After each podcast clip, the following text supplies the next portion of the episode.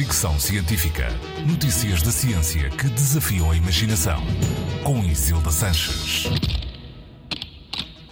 Hoje falo de cimento e como, graças a uma descoberta de investigadores do MIT, pode vir a ser usado como bateria.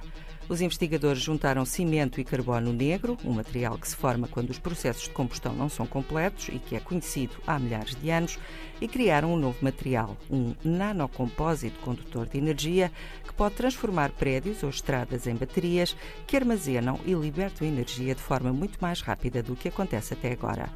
Para já, o que existe são pequenos supercondensadores capazes de alimentar algumas lâmpadas LED, mas o objetivo é torná-los maiores. Uma casa com alicerces feitos com este material, por exemplo, poderá armazenar energia suficiente para alimentar todas as suas necessidades durante um dia inteiro, energia essa que poderá ser renovável, solar ou eólica.